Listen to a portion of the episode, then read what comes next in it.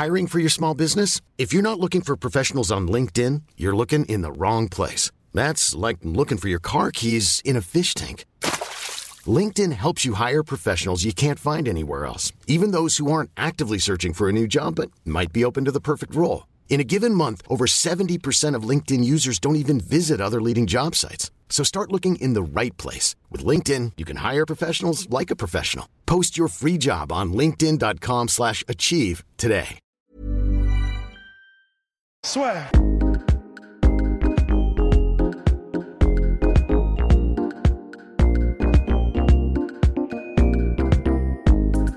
Bienvenue au récap, la sueur de l'UFC 236, Holloway versus l'ami d'Austin Poirier. Donc le podcast est disponible sur iTunes, n'hésitez pas à nous mettre les 5 étoiles toutes les plateformes habituelles de streaming bah, pour tout ce qui est podcast audio.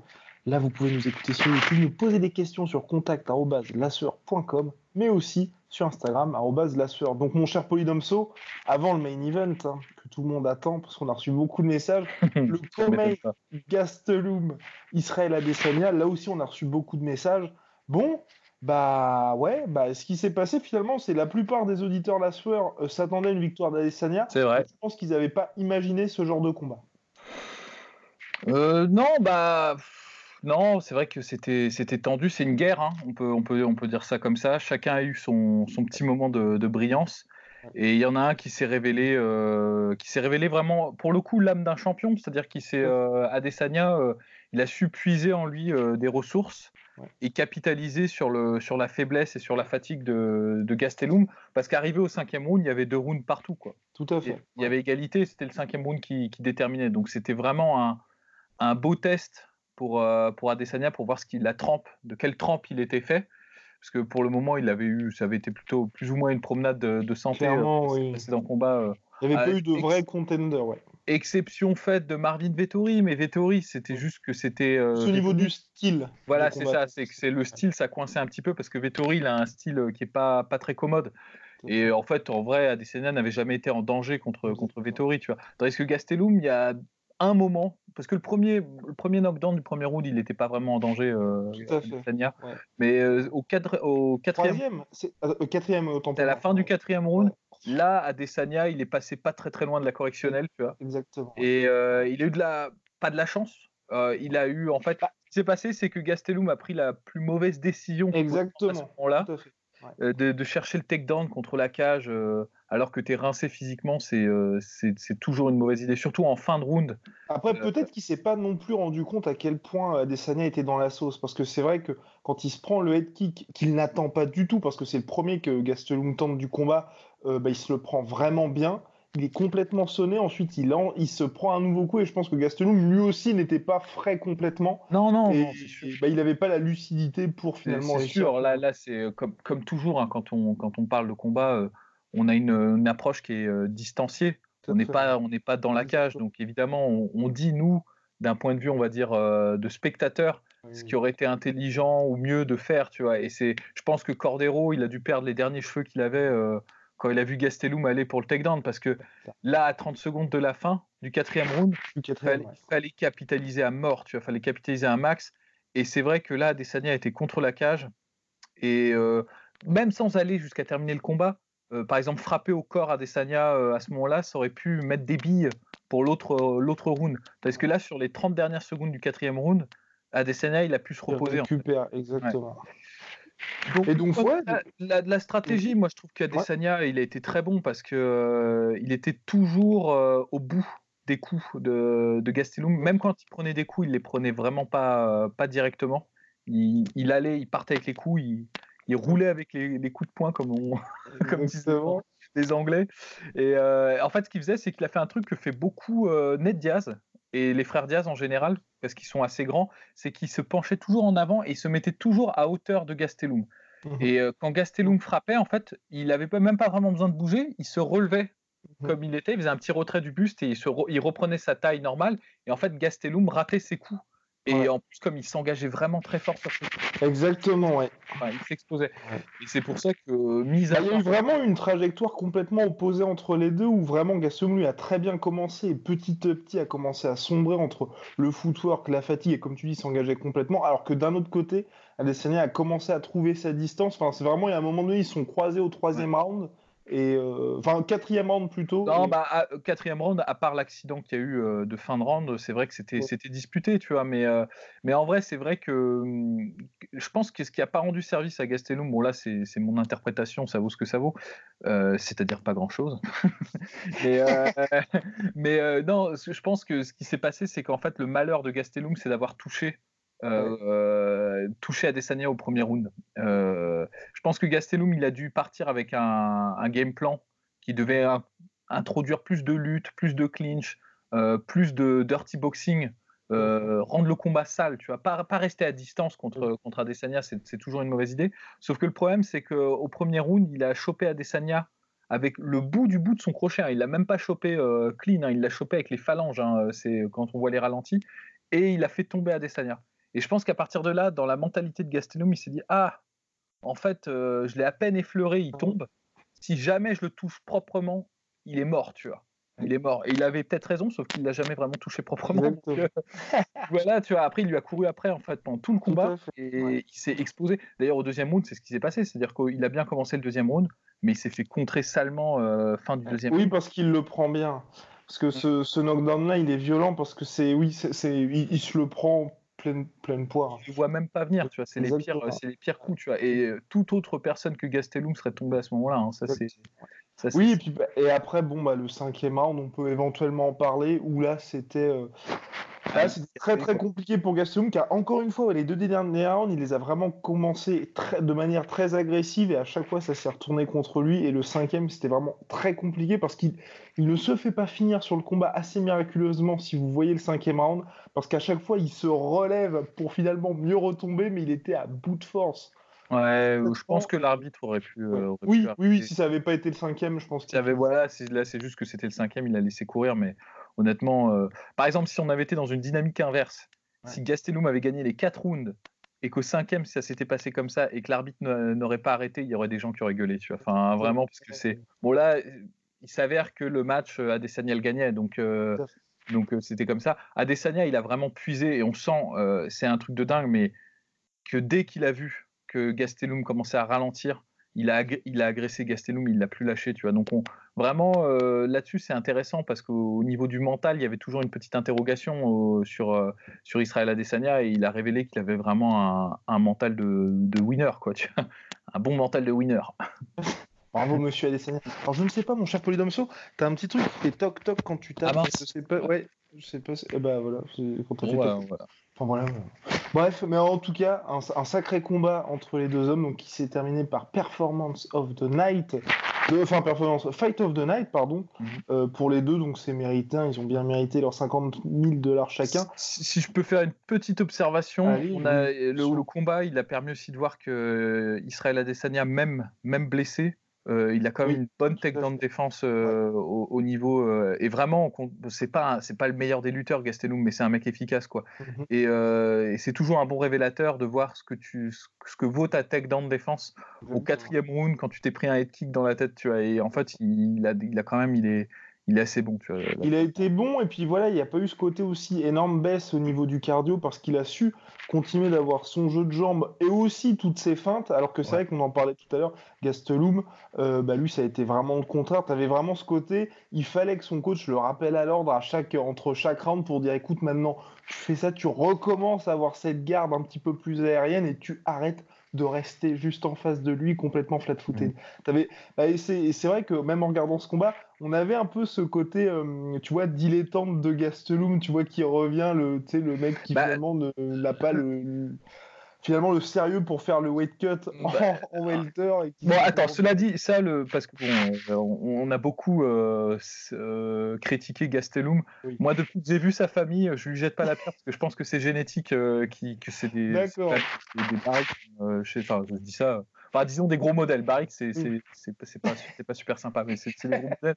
Donc je pense que c'est difficile pour lui déjà naturellement. au-delà de ça, je pense qu'en fait, le problème, c'est qu'il a confiance en sa boxe, Gastelum. Et il y a quand même pas mal de moments où ses, mouvements de tête, ça marchait. Mais le truc, c'est que ça marchait parce que il se prenait pas des coups directs en pleine poire, mais il prenait quand même les coups, tu vois. Et en fait, ça s'est accumulé et à la fin, bah, il était rincé, tu vois. Et c'est ça qui, lui arrivait. Donc, ça va être riche d'enseignements ce combat-là, parce que mine de rien, Enfin, on l'avait dit aussi dans le podcast preview. Hein. C'est vrai que là, c'est un peu ce qui s'est passé, le combat contre. C'est un peu, enfin, pour moi, dans le sens, un peu comme Jack Harris, sauf qu'il y a eu la sentence au cinquième round. Contre Jack Harris, c'était pas tombé. Et là, il, va pouvoir se dire, ok, je ne suis pas Iron Man. Parce que contre Jack Harris, avait ce côté-là où effectivement, il pouvait s'en prendre. Ça flanchait pas là le cinquième round. Clairement, là, il sait que bon, j'ai atteint mes limites physiques. Donc euh, j'espère pour lui qu'il reviendra bien. Il y avait une petite question de Rox Antoine sur ce combat-là. Salut la team, déjà un grand bravo pour votre travail, merci. J'aimerais avoir votre avis sur le Comain du 236 et de la phase au sol d'Adesanya, donc euh, déjà évoqué par M. Polidomso. Mm. Que pensez-vous de la technique euh, qu'il a eue et donc est-ce de bon augure pour le combat contre Whitaker? Alors il y, a deux choses. en tech de défense, j'ai trouvé qu'il était bon, sauf, sauf dans le... Dans le... En fait, si tu veux, dans l'octogone, il y a les phases de lutte contre la cage et il y a les phases de lutte, on va dire, dans le, dans le milieu de l'octogone. Et elles n'ont rien à voir, en fait, les unes les autres. Vois. Euh, contre la cage, quand tu es en défense, tu peux vraiment très bien te défendre si tu si as des techniques de défense. Un, bon exemple, c'est euh, Mirko Krokop, par exemple, contre la cage, il était euh, vraiment difficile à mettre au sol, alors que dans le, dans le milieu de l'octogone, c'était pas le mec le plus difficile à mettre au sol. Tu vois. Et là, c'est pareil. Israël Adesanya, le seul takedown qu'il a pris, c'est au milieu de l'octogone. En contre, euh, il s'est fait, euh, c'est euh, Gastelum qui a changé de niveau. Une des rares fois où il l'a fait d'ailleurs, il aurait pu le faire dans le troisième round, il me semble. Il aurait pu le faire plus souvent, mais et là ça a marché. Alors en revanche, la, séquence au sol, elle a été beaucoup trop rapide pour qu'on puisse tirer des enseignements. C'est juste que faut pas en fait oui, il y a eu des tentatives de soumission, il y a eu euh, les, je sais plus, il est passé sur un triangle à un moment donné où je sais, enfin, je, je, oui, oui, sais plus très bien C'est guillotine, standing guillotine, et puis ensuite il est passé sur euh, triangle, ouais. Ouais, sur un triangle. Il y a eu un, ce qu'on appelle un scramble, tu vois, il y a eu des mouvements, tentatives de soumission. Mais moi, j'en tirerais pas grand chose parce que c'est pas pour ôter quelque chose à DCR, mais je pense qu'en fait, ce qui a beaucoup joué là-dedans, c'est euh, le côté fatigue et le côté. Euh... Après, tu as le côté être à l'initiative. Je m'attendais pas à ce qu'il tente quelque chose comme ça à ce moment-là du combat parce qu'on était quand même mm. assez avancé et je me suis dit, tu sais, quand même, title fight et tout, premier title fight de chaque côté, il tente ça. Non, mais c'est bien. En revanche, c'est sûr que c'est sûr que c'est la bonne voie pour Adesanya, d'autant que Adesanya, il est quand même grand et longiligne. Donc toutes les techniques, on va dire, de triangle, on va dire de garde active, tu vois, triangle, clé de bras et tout, même si ça marche pas, c'est toujours mieux de rester actif euh, quand tu as un mec qui, peut te poncer, tu vois, surtout un, modèle comme Gastelum, parce que je pense que Gastelum en grand endpoint, ça doit vraiment pas être rigolo, tu vois. Donc, euh, être tout le temps actif pour créer du mouvement, et sur ce mouvement, même si tu vas pas soumettre, parce que c'est quand même difficile de, placer un triangle sur un mec euh, qui a le, bagage de, de, comment, de, Gastelum, bah, au moins tu vas créer du, mouvement, du chaos, il va pas pouvoir installer son, jeu de contrôle, et là-dessus, tu vas pouvoir te relever, fatiguer l'adversaire, voire même euh, là il l'a pas fait, euh, il l'a pas fait à Desania, mais c'est un truc que fait par exemple Tony Ferguson, euh, placer des coudes dans la garde qui sont qui vont vraiment avoir leur petit effet quand même sur sur l'adversaire. Donc oui c'est encourageant. après reste à voir s'il est capable de faire ça contre des mecs qui sont plus physiquement à point, enfin plus impressionnants ou en tout cas qui ont un jeu. On attend la triangle choke contre Jacare, voilà. Ouais voilà, non, Non, mais même, même par exemple contre un Weidman. Ouais, tout à fait. Ce serait intéressant de voir. Je dis pas qu'il peut pas le faire. Hein. Je dis juste que ce serait intéressant de voir euh, dans ce domaine-là hein, du, du, mm. combat. Effectivement. Et donc là, voilà. En tout cas, il y aura ce fameux combat souhaité par l'UFC, hein, plutôt Whitaker Adesanya dans un stade gigantesque en Australie. Ça va faire plaisir aux fans, ça va être superbe. Moi, je, je suis assez impatient pour ce combat-là. Et euh, ensuite, quel que soit le vainqueur, hein, j'aimerais bien les revoir contre des vrais, vrais middleweight. Et surtout, tu en parlais avant, d'Adesanya. C'est vrai que là, niveau physique, il n'a pas non plus rassuré énormément. Bah, moi, je pense que c'est un peu. Faut pas lui faire un procès non plus de. Oui. Enfin, pas un procès. Enfin, je veux dire, faut pas en tirer non plus de trop, euh, de trop, des conclusions trop hâtives.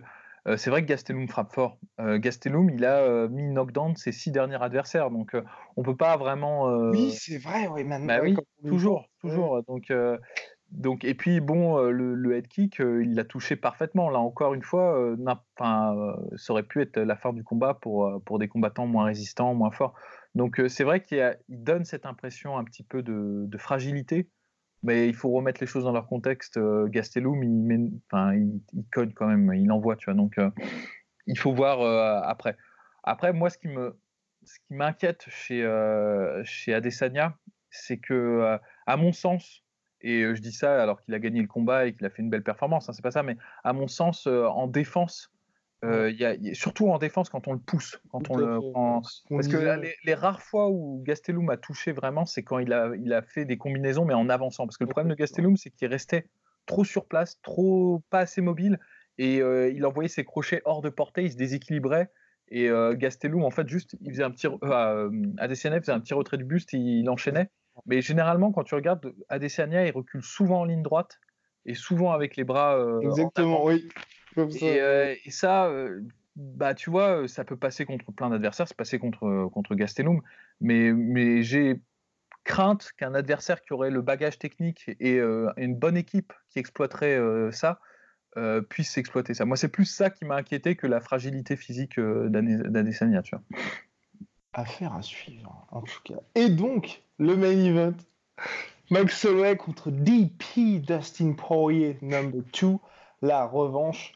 Euh, bah voilà, bah Dustin Poirier qui est un vrai lightweight, là il l'a montré. Euh, eh bien, c'est apposé par décision unanime. Clairement, il hein, n'y a pas de. je ne suis pas de l'avis de notre cher Habib avec un. Ouais, c'est Habib euh, qui disait que. Oui, pour moi, il a vraiment bien gagné. Je suis assez triste pour Max Holloway de voir sa série de 13 victoires consécutives plus grosse en, activité de l'UFC se terminer ainsi.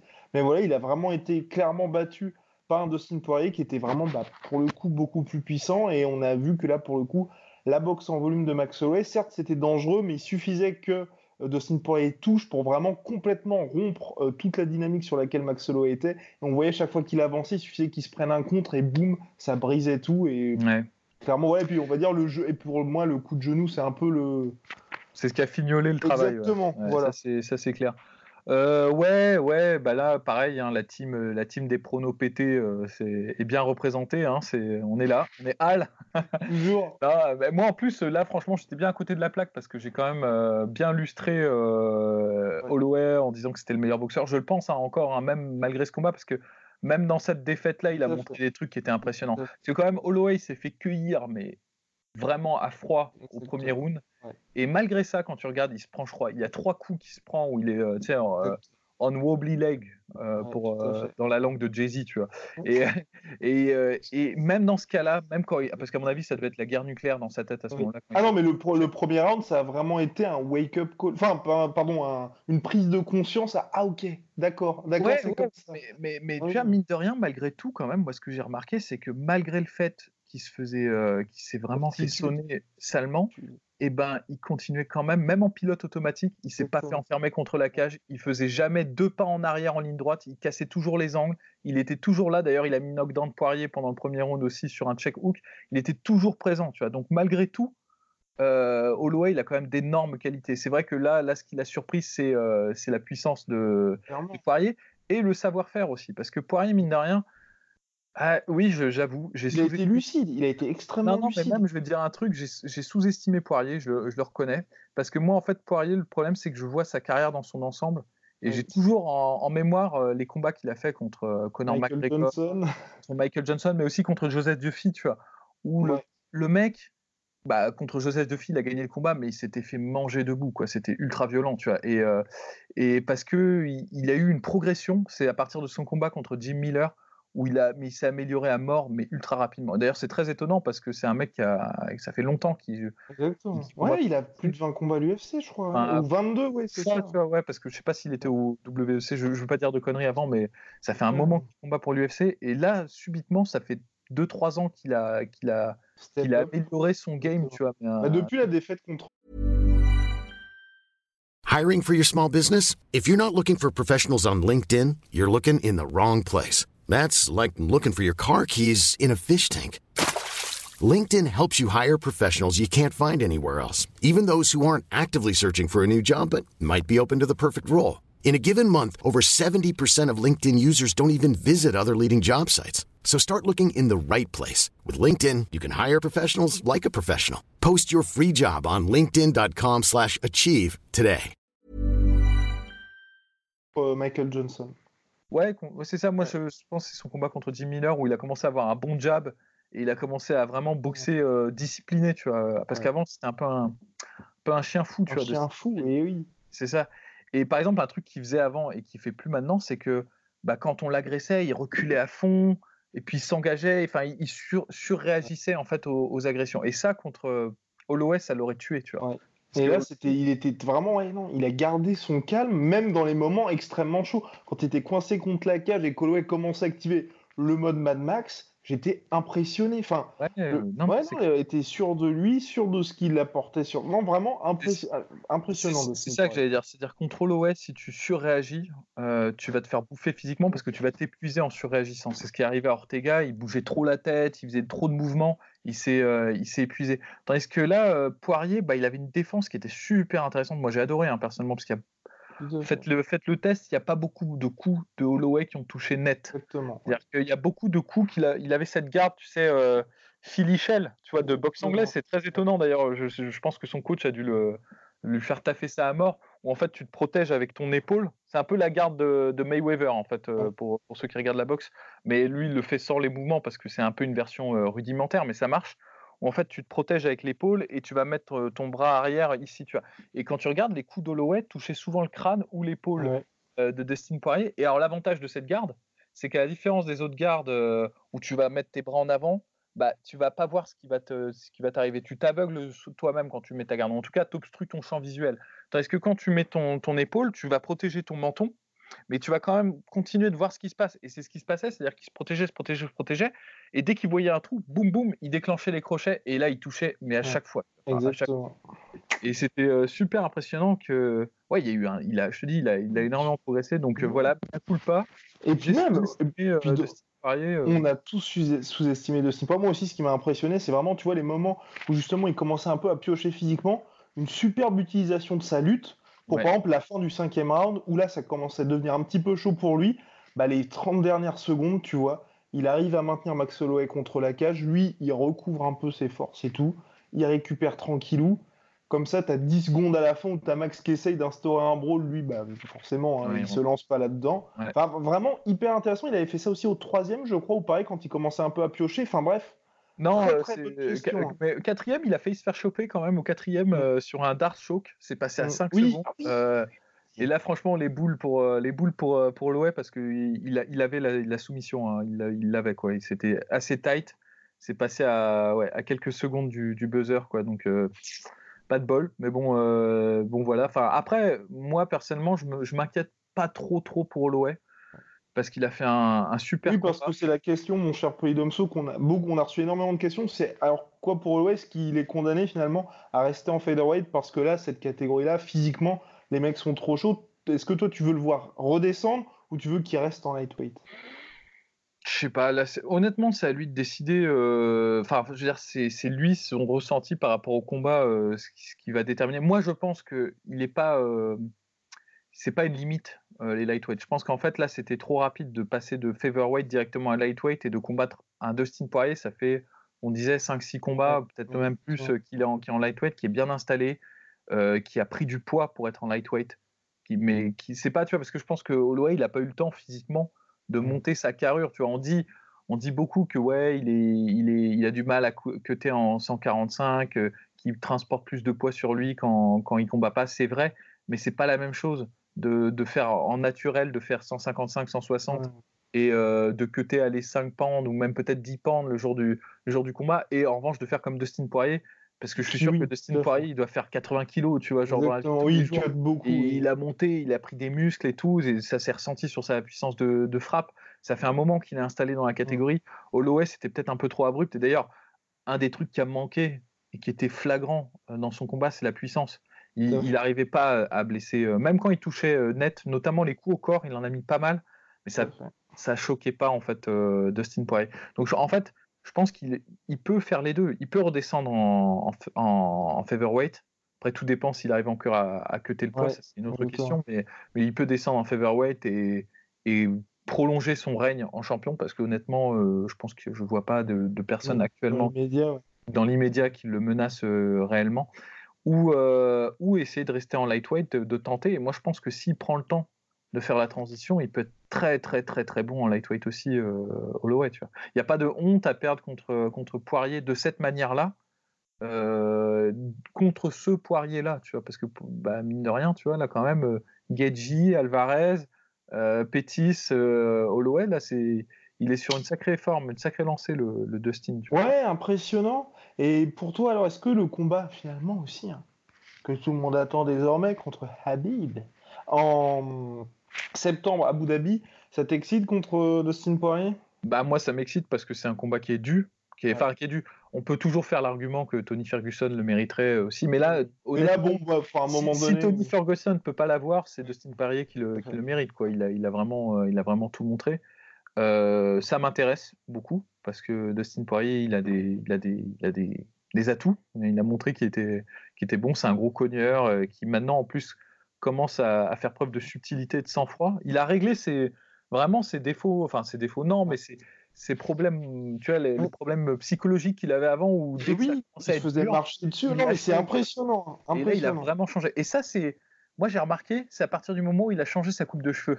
Je sais pas si tu as remarqué avant quand, ouais, quand il, il faisait de la figuration pour American History X, tu vois, il n'était pas super bon, tu vois, mais euh, après, après quand il a commencé à porter sa petite coupe de cheveux de fouteux là, euh, il s'est amélioré, tu vois, genre euh, largement. Non, je, je, déconne. Non, mais c'est vrai que sur les cinq derniers combats, il a montré qu'il qu avait vraiment le potentiel de d'aller d'aller tu vois titiller titiller les champions quoi tu vois et bon moi j'ai qu'une crainte c'est que c'est qu'il se fasse passer euh, la, la, priorité parce que là, on, euh, tu as Dana White a dit oui, ce sera lui contre Khabib et tout.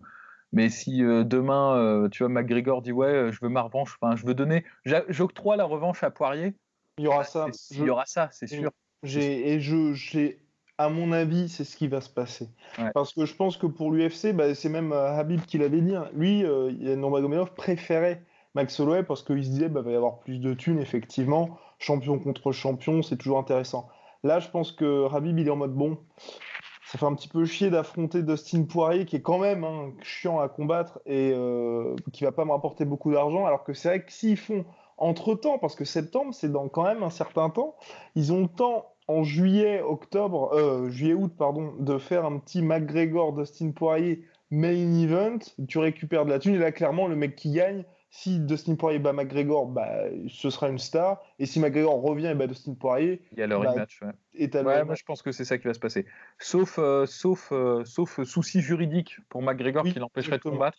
Je pense que très logiquement, c'est ce qu'ils vont faire. Malgré ce que, enfin, malgré toutes les déclarations de, de, Dana White et malgré le fait que c'est injustifié totalement d'un point de vue sportif. Mais, euh... mais d'un autre côté, tu vois, perso, hein, moi je serais content aussi pour Dustin Poirier parce que c'est pour ça que je, ce combat m'emmerdait un peu parce que d'un côté il y a Max Holloway qu'on aime tous et de l'autre côté, enfin, ce Dustin Poirier qui est le mec vraiment le besogneux, le mec qui vraiment se, tu sais, personne parle de lui, mais il a fait que de travailler, il a énormément progressé et pour lui, un combat contre McGregor financièrement, ce serait superbe aussi. Donc, euh, et je pense qu'il veut aussi cette revanche au fond de lui. Donc, euh... Ouais, d'autant qu'il est largement capable de, de, de, coller une trempe à McGregor, hein, ça c'est clair. Mais c'est chiant, tu vois, parce que. Pour la catégorie, encore une fois. Il est champion intérimaire là. Euh, Khabib c'est le champion. Quelle est la logique, tu vois, de faire ce combat-là euh, entre temps, si ce n'est faire des faire des des Enfin, à part ça. À l'UFC, on a une question, mon cher Polydomso, de Gauthier par email. Contact n'hésitez pas. Champion déchu. Salut les poteaux de la sueur. On a récemment eu deux exemples de champions avec TJ, même s'il ne l'est plus à l'heure actuelle, à l'heure où j'écris ce message, et Holloway, qui ont changé de division ont perdu, ce qui remet en question souvent leur légitimité en tant que champion. Ne pensez-vous pas que cette remise en question, en cas de défaite, ne va-t-elle pas pousser les champions à rester dans leur division et ne jamais viser encore plus grand? Merci de votre réponse dans le podcast et continuez votre super taf. Merci Gauthier. Mmh, je pense pas.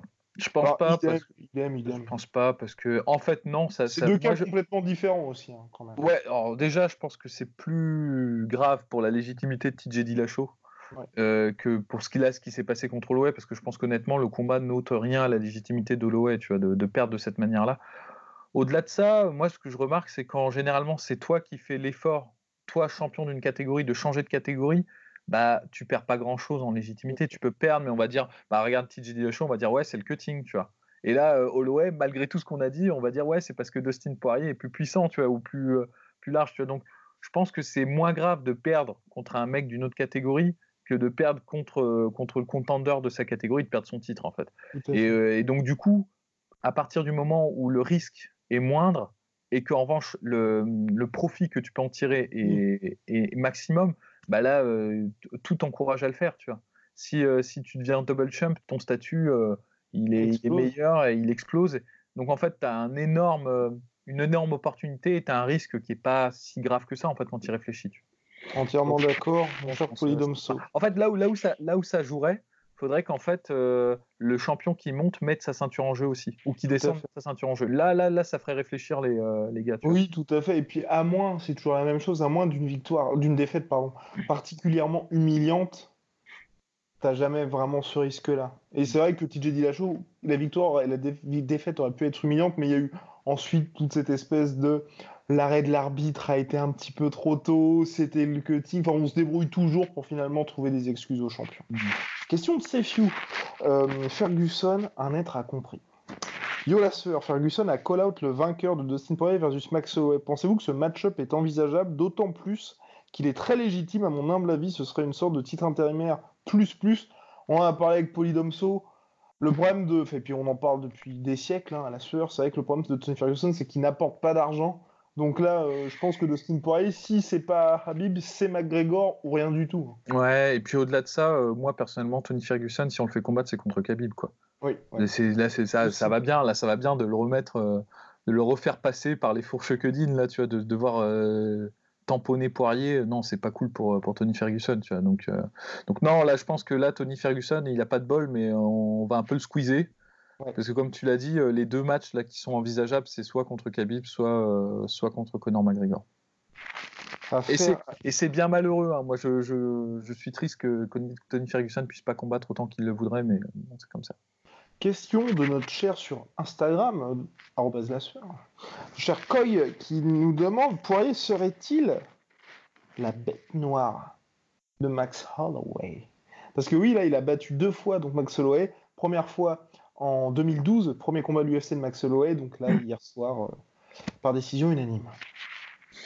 Euh, pour, pour, parler de bête noire, il faudrait en fait que ce soit des combats qui soient à peu près similaires, tu vois, dans, dans un contexte qui se ressemble. Là, il, s'était passé quoi euh, bah, 7 ans. Ouais, ils n'avaient plus rien à voir, c'est pas les mêmes combattants du tout, tu vois. Pas la même catégorie non plus. Ouais, ouais, non, c'est, complètement différent. Donc je pense que c'est un peu tôt pour parler de bête noire. Après, c'est vrai que le style là actuel de Dustin Poirier, euh, ça, ça, fonctionne très bien contre, contre Holloway pour tout ce qu'on a dit, parce que Holloway, c'est un, mec qui boxe en volume, qui est susceptible de se faire contrer parce qu'il boxe en volume. Et euh, tu vois, mine de rien, quand tu réfléchis, il y a pas mal de fois où, tu vois, dans certains rounds que, que, Holloway a perdu sur la carte, bah en fait, sur 80% du round, c'est Holloway qui gagne. Et en fait, sur les 20% où il va se faire sonner, bah, ça va emporter le round en faveur de, de Dustin Poirier. Typiquement, euh, le round 2, c'est l'exemple total pour moi. Dans le round 2, euh, Holloway, il se reprend, il installe son rythme, il commence à feinter, il attaque au corps, il, il y, a un moment, il fait un truc magnifique, il feinte au corps et puis il remonte en crochet, il touche parfaitement euh, de Sinpoe, donc il montre sa science. Et sur, je crois, c'est la dernière minute, il se prend un coup et là, il est en wobbly leg et en fait, le...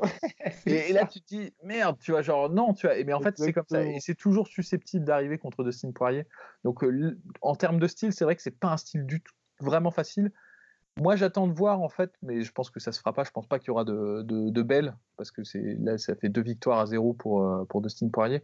J'attends de voir euh, si Max Holloway arrive à vraiment faire à s'installer dans la catégorie lightweight, tu vois, pour voir euh, si c'est vraiment parce que en fait, stylistiquement, il y a un truc qui coince vraiment ou si c'est parce que c'était le différentiel de puissance, de poids, euh, de taille, enfin bref, euh, ça à voir. Je pense que c'est un peu des deux. Hein. Oui, oui, clairement, clairement. Et puis il a été, je pense, aussi surpris complètement de ah ouais, ok, ok, c'est comme ça que fera Dustin Poirier en lightweight, parce que hum, je pense qu'il gardait quand même bien en mémoire ce qui s'était passé en 2012 et euh, oui, bah c'est ça. En, 2012, il s'était pas vraiment pris de coup debout. Hein. Exactement. C'était, ça s'était réglé au sol. Donc, En une minute 50, enfin, quelque chose comme ça. Enfin bref. Question. Et puis après, ensuite, je pense que mon cher Polydomson aura bien mérité d'aller pioncer. Ouais, je suis assez d'accord. Euh, alors, parce qu'on a énormément de questions, bah, il y en a beaucoup, on a déjà répondu, donc désolé si on ne répond pas, enfin, on a déjà répondu dans le podcast, donc on, ne, lit pas les questions. Euh, Alors. Bon, euh, Brock Lesnar, on l'a déjà fait la semaine passée. Hum, Ah, tiens, allez. Allez, allez. Question de Salil Sawarim sur Instagram. En bas de la sueur. Bonsoir, que pensez-vous d'un potentiel combat Habib-Askren Qui serait le vainqueur selon vous Et surtout, comment? Je pense que ce serait en 165, inauguration de la catégorie 165, Champ versus Champ 2020. C'est c'est complexe hein, comme question, c'est vraiment complexe. Moi, j'aurais tendance à la donner à Khabib quand même, parce que je pense qu'il a plus, enfin, il est plus complet, euh, et puis il est surtout, il est plus testé que.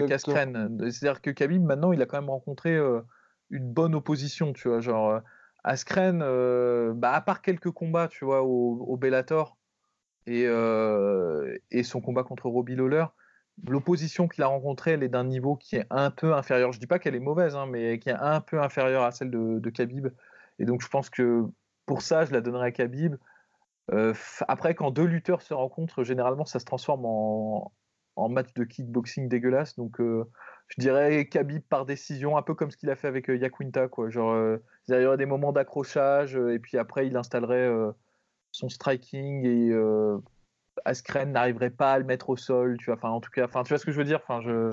C'est compliqué, tu vois, et les points s'accumuleraient, donc ce serait comme ça. Moi, c'est comme ça que je le vois. À suivre. Après, en tout cas, c'est petite déception parce que c'est vrai que je pense que le moment, si un jour il y a ce combat-là, je pense que ce sera un petit peu tard pour Askren, dans le sens où il a déjà 34 piges. Ça se fait en 2020-2021. Euh, ça veut dire qu'il aura dû battre vraisemblablement Kamaru Usman, Masvidal. Tu vois, il y aura eu quand même un certain nombre de dommages et un petit peu tard. C'est, on on l'avait Ouais, dit bon, à il- propos de Ben il faut- Askren, arrivé tard à l'UFC. Ouais, il faut battre, euh, faut battre euh, Masvidal, il faut battre Ousmane d'abord. Donc euh, c'est pas, pas... Bonne chance. Bonne Ouais, chance, bonne Big chance, ouais. Mais après, pour euh, en revenir à Ben Askren, le combat qu'il va faire contre Jordan Burroughs, le champion, euh, le champion de wrestling américain, but, ouais, ça ça. va être très intéressant, je trouve, pour effectivement le tester et voir. Moi, moi j'attends ce combat-là pour voir niveau athlétisme. Je pense qu'il va perdre, hein, mais Ouais, voir, il va ce- perdre. mais voir Enfin, ce je que ça va pense. donner. Enfin, euh, s'il gagne, ce serait assez exceptionnel. clairement, s'il gagne, ça veut dire que le gars a toujours un niveau exceptionnel. Et là, face à un gars qui est toujours dans son prime, Bah là, c'est difficile quand même comme combat. Oui. Même si euh, Askren, Oui. c'est probablement un des meilleurs lutteurs euh, qui a fait la transition en, en MMA, ça fait quand même un moment qu'il est en MMA. Exactement. Et il- là, il est contre un mec qui, qui est au Qui est top. multiple champion du Ouais, monde, voilà, euh, médaillé olympique. Donc bon, ça va être intéressant pour voir, effectivement, ça va être un peu un test, tu vois, pour, euh, exactement. pour jauger à peu près du, de, la maîtrise de ce qui reste en fait chez Askren. Après, je pense qu'il faut pas trop euh, attacher d'importance à ce genre de truc. C'est un peu un. Ou c'est une exhibition. que Voilà, c'est c'est une exhibition, donc euh, bon. Mais c'est Euh, intéressant, c'est intéressant. Affaire à suivre, mon cher Polydomso. Bon, bah bien. On se retrouve, euh, donc je ne sais plus quand est-ce qu'on va se retrouver, mais on va se retrouver dans tous les cas dimanche prochain au plus tard. Polydomso, c'était formidable. Et oui, on a, on a décidé de bannir Rust après ses propos tenus sur euh, Roman Polanski. Ouais, c'est ça. On, on l'a pas dit parce qu'il faut, faut, faut étouffer l'affaire un petit peu.